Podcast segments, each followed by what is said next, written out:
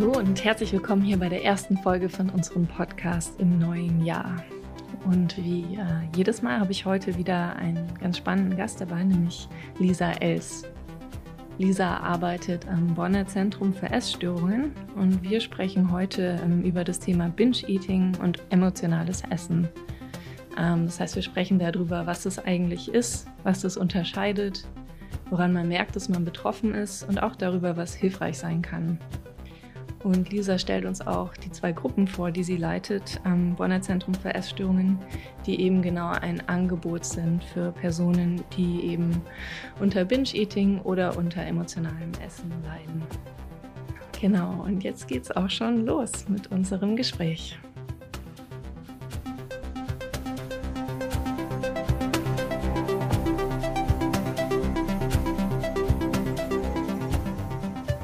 Herzlich willkommen, Lisa, hier im Podcast der Werkstatt Lebenshunger. Ähm, ich freue mich, dass du heute hier dabei bist und ich würde sagen, wir fangen am besten mal damit an, dass du dich einfach vorstellst, sagst, wer du so bist und ja, vielleicht auch erzählst, was du mit dem Thema Essstörungen zu tun hast. Mhm. Ja, vielen Dank. Hallo erstmal und ähm, vielen, vielen Dank für die Einladung. ähm, ja, ich bin Lisa Elz, ich äh, bin 40 Jahre, komme aus Bonn ähm, und ja, was habe ich mit dem Thema Essstörung zu tun? Also erstmal ist es so, dass ich selber viele, viele Jahre eine Essstörung hatte, also selber den Weg gegangen bin und ähm, mittlerweile ähm, jetzt seit gut einem Jahr ähm, quasi anderen Menschen dabei helfe, ihren Weg zu finden oder sie dabei zu unterstützen. Und das mache ich im Rahmen des Bonner Zentrums für Essstörungen. Ähm, und da leite ich im Moment ähm, zwei Gruppen, die sich mit dem Thema Binge-Eating befassen oder emotionale Essanfälle. Genau. Und ähm, ja, und Schulprävention machen wir auch. Also da bin ich auch mit dabei in dem Team, ähm, das Thema an die Schulen zu bringen und aufzuklären. Genau. Das sind so die beiden Berührungspunkte, würde ich sagen. Mhm. Sehr spannend. Ähm, ich bin jetzt, ich habe jetzt gleich ganz viele Fragen, aber ähm, die erste, die mir jetzt gerade so in den Kopf kommt, also jetzt hast du ja von emotionalem Essen gesprochen und von mhm. Binge-Eating. Ähm, kannst du vielleicht noch mal so ein paar Worte dazu sagen, was das ist oder vielleicht auch, was das unterscheidet? Mhm. Genau, also ich unterscheide das insofern immer ein bisschen, weil Binge-Eating ist ja eine klassische Essstörung und da gibt es ja auch ähm, bestimmte Kriterien, die man sozusagen in Anführungsstrichen erfüllen muss, um diese Diagnose zu bekommen. Ähm, da das aber ja immer alles auch ein Graubereich ist und es eben auch viele Phasen gibt, wo vielleicht weniger Essanfälle auftreten oder wo das ähm, einfach ein bisschen weniger stark ist, das Thema dass das Essen aber trotzdem sehr stark mit den Emotionen verbunden ist, trotzdem da ist, ist es jetzt für meine Gruppen oder für die Arbeit, die ich mache, eigentlich total irrelevant, ob ich diese Kriterien erfülle oder nicht. Ja? Mhm. Sobald ich ähm, darunter leide, sozusagen unter meinem Essverhalten, das Gefühl habe, dass ich das nicht mehr kontrollieren kann oder dass es durch meine Emotionen gesteuert ist, ähm, ist da ja ein Leidensdruck. So und ähm, der hat seine Berechtigung. Ja. Mhm. Und deswegen sage ich da auch oft einfach, emotionales Essverhalten, weil auch einfach viele Betroffene gar nicht wissen, dass sie das haben. Mhm. Ja, sondern einfach ähm, das Gefühl haben, okay, ich bin, ich habe das Essen irgendwie nicht im Griff, ich esse immer abends, obwohl ich gar nicht will, ich esse viel zu große Mengen. Also da ist ein ganz hoher Leidensdruck oft. Aber das Wort Binge-Eating haben viele noch gar nicht gehört und suchen sich dann Hilfe und ähm, wissen aber erstmal gar nichts mit dem Begriff anzufangen oder sind auch nicht, haben keine offizielle Diagnose oder sowas. Deswegen würde ich die, würde ich jetzt nie sagen, ähm, man muss eine Binge-Eating-Störung diagnostiziert haben, um ähm, ja, um sich Hilfe zu holen, ne? sondern das kommt eher darauf an, wie es den Betroffenen geht und was es mit ihnen macht und nicht unbedingt, ob man da jetzt offiziell eine Diagnose bekommen hat oder nicht. Mhm. Ja, das stimmt. Okay, jetzt hast du ja erzählt vom emotionalen Essen und auch von der Binge-Eating-Essstörung.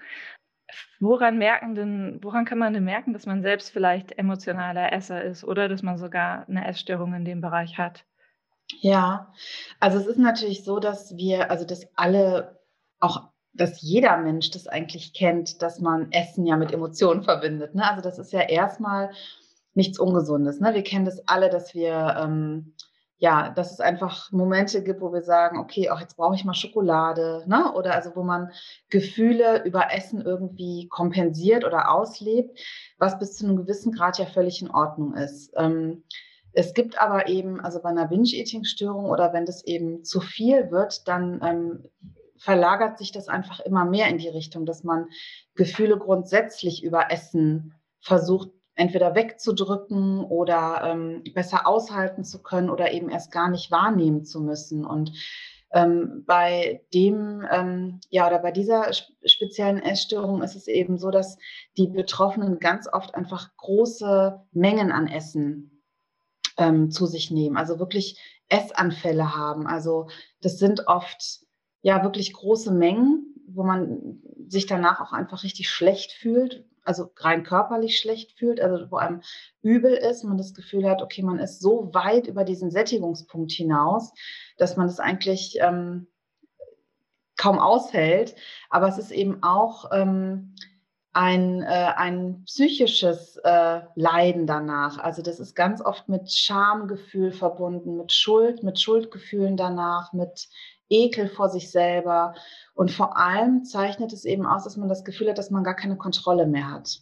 Also man ist wie ein Roboter, so beschreiben das ganz viele, ja, also wie fremdgesteuert. Das heißt, man stopft alles in sich rein, auch in einer gewissen Schnelligkeit. Also man hat überhaupt keine, kein Genuss bei dem Essen, sondern es ist wirklich ein Reinstopfen und äh, genau, und danach ähm, fühlt man sich schlecht und schuldig und hat aber das Gefühl, man hat es nicht unter Kontrolle und nimmt sich dann wieder vor, okay, ab morgen mache ich es wieder anders, ab morgen ne, esse ich wieder, esse ich gesund und komme wieder in einen anderen Rhythmus sozusagen rein, schafft es dann aber eben oft nicht, das ist dann wieder dieser Kontrollverlust und ähm, ja, genau, so daran erkennt man das oft und es ist halt es ist ein bisschen ähnlich natürlich auch wie bei der Bulimie mit den Essanfällen. Das kennt man daher ja auch.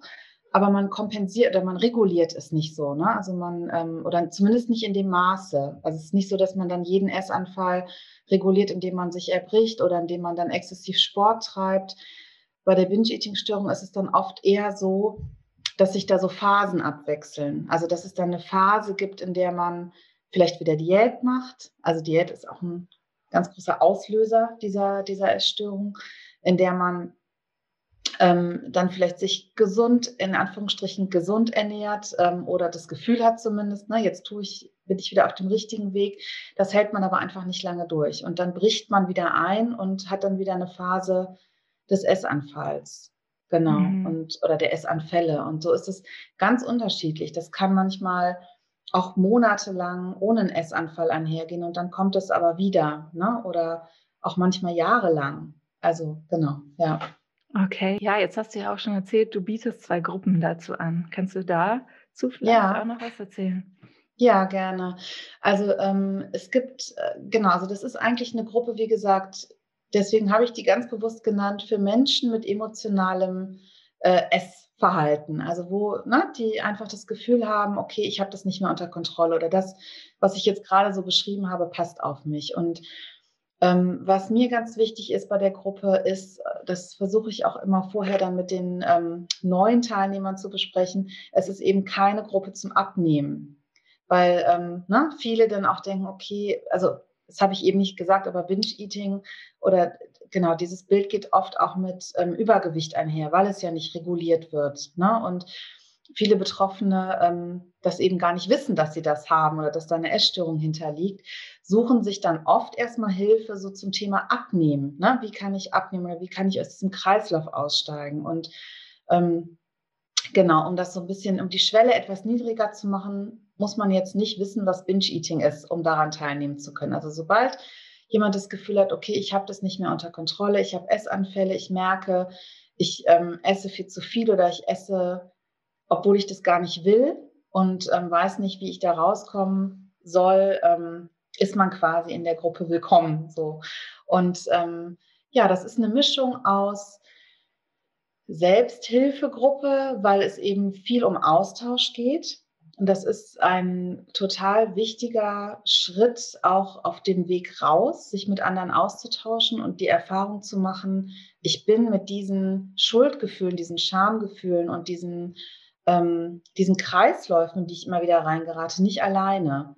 Weil ganz viele ähm, natürlich, also auch darüber mit keinem anderen Menschen sprechen, also vielleicht mit ganz engen ähm, Angehörigen, aber ich habe auch viele in der Gruppe, die das komplett verheimlichen, ja, wo also gar nicht drüber gesprochen wird und die sich sehr, sehr alleine damit fühlen, über Jahre. Und ähm, das ist ein ganz großer, wichtiger Schritt, ähm, sich da auszutauschen. Ja, und da ist ein ganz schöner Austausch auch in der Gruppe und ganz viel Verständnis auch. Und alleine, wenn man was erzählt von einem Essanfall, von einer Situation, wenn dann fünf andere sagen, oh, das kenne ich so gut, das habe ich auch. Und ähm, das allein, das ist schon total hilfreich für die Betroffenen. Und dann versuche ich aber auch immer ähm, Input mit reinzugeben und auch Übungen vorzustellen und ähm, äh, Infos mit reinzugeben. Genau, also dass es so eine gute Mischung ist aus Austausch und vielleicht auch ein bisschen Ideen, okay, was kann ich für mich tun?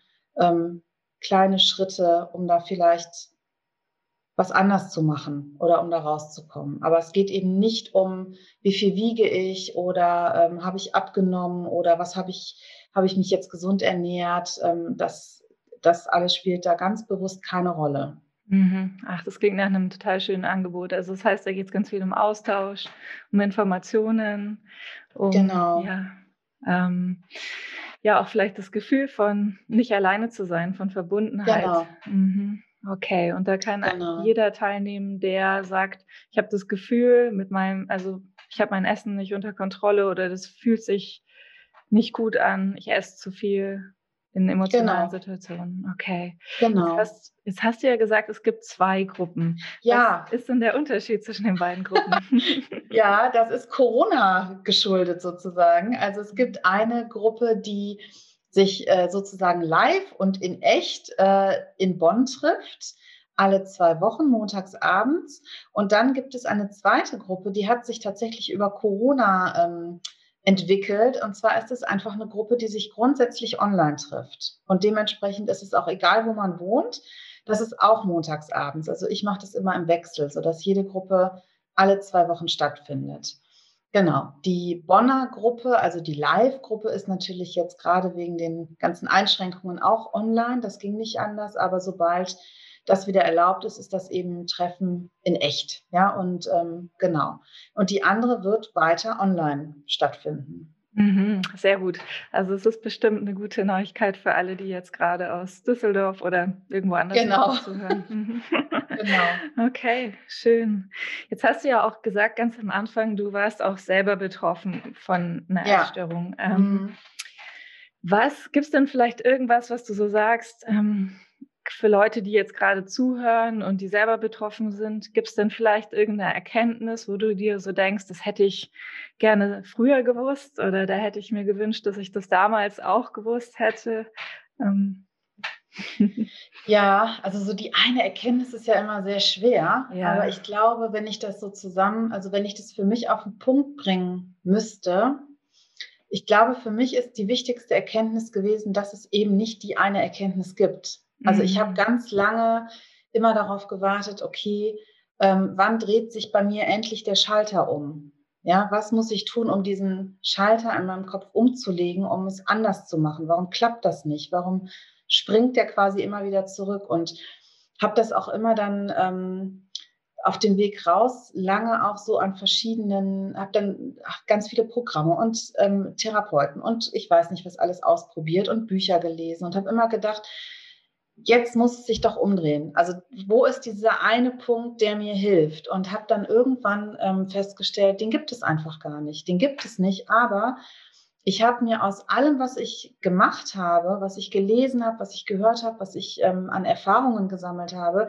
eigentlich immer das rausgezogen für mich, was sinnig war und habe alles andere einfach ähm, ja da gelassen, wo es war, wo ich gesagt habe, okay, das spricht mich nicht an, aber diese eine, dieser eine Satz aus dem Buch, den nehme ich mit. Mhm. Und habe dann irgendwann, ähm, wie es ja eigentlich oft so klassisch ist, gemerkt im, im Rückblick, wie weit ich eigentlich gekommen bin. Mhm. Und da habe ich gemerkt, okay, also es ist nicht von der einen, es ist nicht die eine Gruppe, es ist nicht die eine Person oder das eine Buch oder dieser Schalter legt sich nicht um, sondern es sind diese ganz, ganz vielen winzig kleinen Schritte, die einem so unwichtig vorkommen, wenn man sie geht oder wenn man, wenn sie vor einem liegen, dass man das Gefühl hat, die sind so irrelevant, weil sie so klein sind. Aber im Rückblick sieht man, wie weit, also das ist, das ist, was einem oder was mir zumindest geholfen hat, weiterzukommen und da rauszukommen. Und ähm, ja, das waren im Endeffekt eben ganz, ganz viele Schritte und das ist ein ganz riesen Weg, den ich da gegangen bin. Aber das habe ich erst tatsächlich äh, nach einer Weile gemerkt. Ich glaube, das ist die wichtigste Erkenntnis, ist einfach zu gehen, auszuprobieren und den Mut zu haben, einfach sich auf ähm, dem Thema anzunähern und ähm, auf die Suche zu gehen und sich das zu holen, was man selber braucht, was zu einem ganz individuell passt. Mhm. Ja, ach, das finde ich aber eine total wichtige Erkenntnis oder mehrere Erkenntnisse ja eigentlich. Ja, weil ja. es ist ja so wichtig, auch die kleinen Schritte zu feiern, ja, irgendwie, weil die genau. ja den Weg ausmachen. Und gleichzeitig Richtig. hast du ja auch gesagt, dass jeder Weg anders ist. Genau. Für jeden ja. vielleicht andere Erkenntnisse diese kleinen Schritte ausmachen. Genau, ja. Und das ist auch, erlebe ich auch in den Gruppen oft so, wenn ich eine Übung zeige oder irgendeinen, ähm, irgendeinen Input sozusagen mit reingebe, dann ist es so, dass manche da total, also wirklich sagen, dann auch zwei Wochen später, boah, das hat mich so bewegt und das hat bei mir so, äh, hat, das fand ich so toll und das hat mir so viel erklärt und andere konnten damit wiederum gar nicht so viel anfangen. Ne? Und dann ist es beim nächsten Mal wieder anders. Und genau das macht es aber aus, weil eben, mhm. weil wir alle so unterschiedlich sind und weil wir alle unterschiedlich auf Sätze, Wörter, Ideen, Bilder reagieren ne? und das einfach bei uns andere Dinge auslöst. Und das, ähm, es passt halt nicht jedes Programm auf jeden Menschen oder jeder Therapeut auf jeden Menschen, sondern es gilt immer zu gucken, okay, was ist für mich wirklich gut? Mhm, okay, also auch ganz viel Selbst, ja, Selbstverantwortung oder ja. ähm, die bei der Heilung eine Rolle spielt. Ja, ja, ja. Ja. Das ist ja ein großes Thema. Mhm. Selbstwert und ja. Mhm. Das ja. stimmt. Ja, dann hat bestimmt auch dein Weg, trägt bestimmt auch dazu bei, dass du heute bestimmt in den Gruppen ganz viel Input liefern kannst, kann ich mir vorstellen. Oder ja. viele Dinge gibt, die du da einbringen kannst. Gibt es denn vielleicht jetzt von deiner Seite noch irgendwas, wo du so sagst zum Thema Binge-Eating, zum Thema emotionales Essen, das wäre dir irgendwie noch wichtig, loszuwerden? Oder, oder möchtest du noch ja. was teilen? Also es gibt so ein Gedanke, das ähm, ist auch quasi, da sehe ich mich jetzt ein bisschen als Sprachrohr auch meiner Gruppen. Was die sehr beschäftigt, ist, dass das Thema Binge-Eating immer so ein bisschen stiefmütterlich noch behandelt wird. Also dass es so immer an dritter Stelle genannt wird und dass es so viele noch einfach in der Gesellschaft noch gar nicht wissen, was das eigentlich ist. Und ich hatte ja eben schon mal gesagt, dass ähm, das eben auch oft mit Übergewicht einhergeht oder mit einem, mit einem höheren Körpergewicht und viele Betroffene das Gefühl haben, ja, wir sind so die dicken Disziplinlosen. Das wird aber nicht wirklich als Essstörung gesehen. Also die müssen sich selbst im Familien- und Freundeskreis quasi ähm, regelrecht erkämpfen, dass da eine Anerkennung ist, dass das, eine, dass das ein Krankheitsbild ist weil es einfach gesellschaftlich gesehen wird, ja, okay, die hat sich, äh, die ist zu viel, ne, disziplinlos. Also die Gedanken, die man ja oft selber auch erstmal im Kopf hat, ähm, dass da aber eine Krankheit hintersteckt, das, das ist ähm, für viele gar nicht, äh, wie soll ich sagen, gar nicht wird gar nicht in Betracht gezogen oder wird dann belächelt oder ähm, und das ist tatsächlich was, was ich sehr schade finde und was für die Betroffenen einfach wirklich sehr schlimm ist, dass das ähm, ich glaube, wenn da gesellschaftlich einfach mehr Wissen wäre oder mehr Infos wäre, dass es einfach ähm, ein breiteres, ähm, eine breitere, ja, ich weiß gar nicht, wie ich das nennen soll. Also einfach, dass es,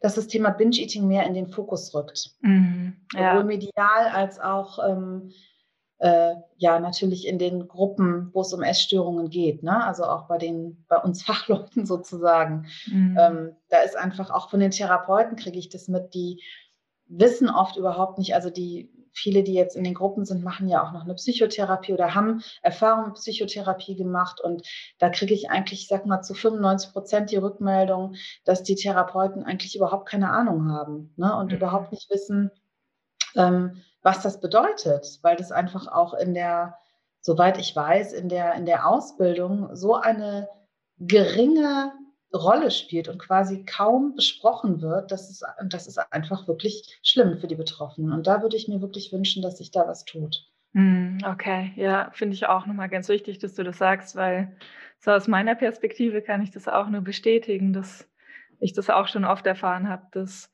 ja, man merkt es ja schon in den Medien oft, dass wenn Essstörungen aufgezählt werden, das Binge-Eating immer an dritter Stelle kommt ja, zum genau. Beispiel. Ja. Und auch klar, im Alltag merkt man das, wenn Leute, dass Leute bei ganz dünnen Frauen viel eher, also bei sehr dünnen Frauen viel eher an psychische Probleme denken als bei mhm. dickeren mhm. Frauen, wo dann eher die Vorurteile ausgepackt werden. Ja, Und, äh, genau. Wenn jetzt gerade jemand zuhört, der sagt so, boah, ich fühle mich da jetzt gerade total angesprochen, ich habe da ein Problem oder boah, die Gruppe klingt total spannend, da möchte ich mich gerne mal hinwenden. Wie kann man dich erreichen oder wie kann man ja. bei der Gruppe einsteigen, wenn man da ja. Interesse hat? Einfach eine E-Mail schreiben mhm. okay. oder mich anrufen. Genau, also die Kontaktdaten, ich weiß nicht, die verlinkst du vielleicht oder die findet man sonst auf jeden Fall auch ähm, beim Bonner Zentrum für Essstörungen.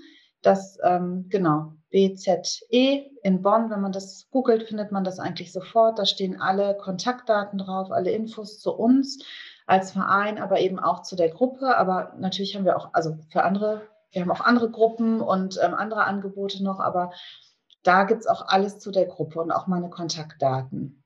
Mhm. Okay, super. Ja, und dann einfach melden. Okay. Ja. Ich werde das alles dann auch nochmal unter dem Podcast packen, dass die Website ah ja, und die Kontaktdaten genau. da dann auch zu finden sind.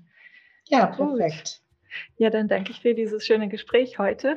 Ja, ich danke dir. Danke wirklich für die Möglichkeit, das, ähm, darüber zu sprechen. Ich glaube, dass es ganz wichtig ist. Sehr, sehr gerne.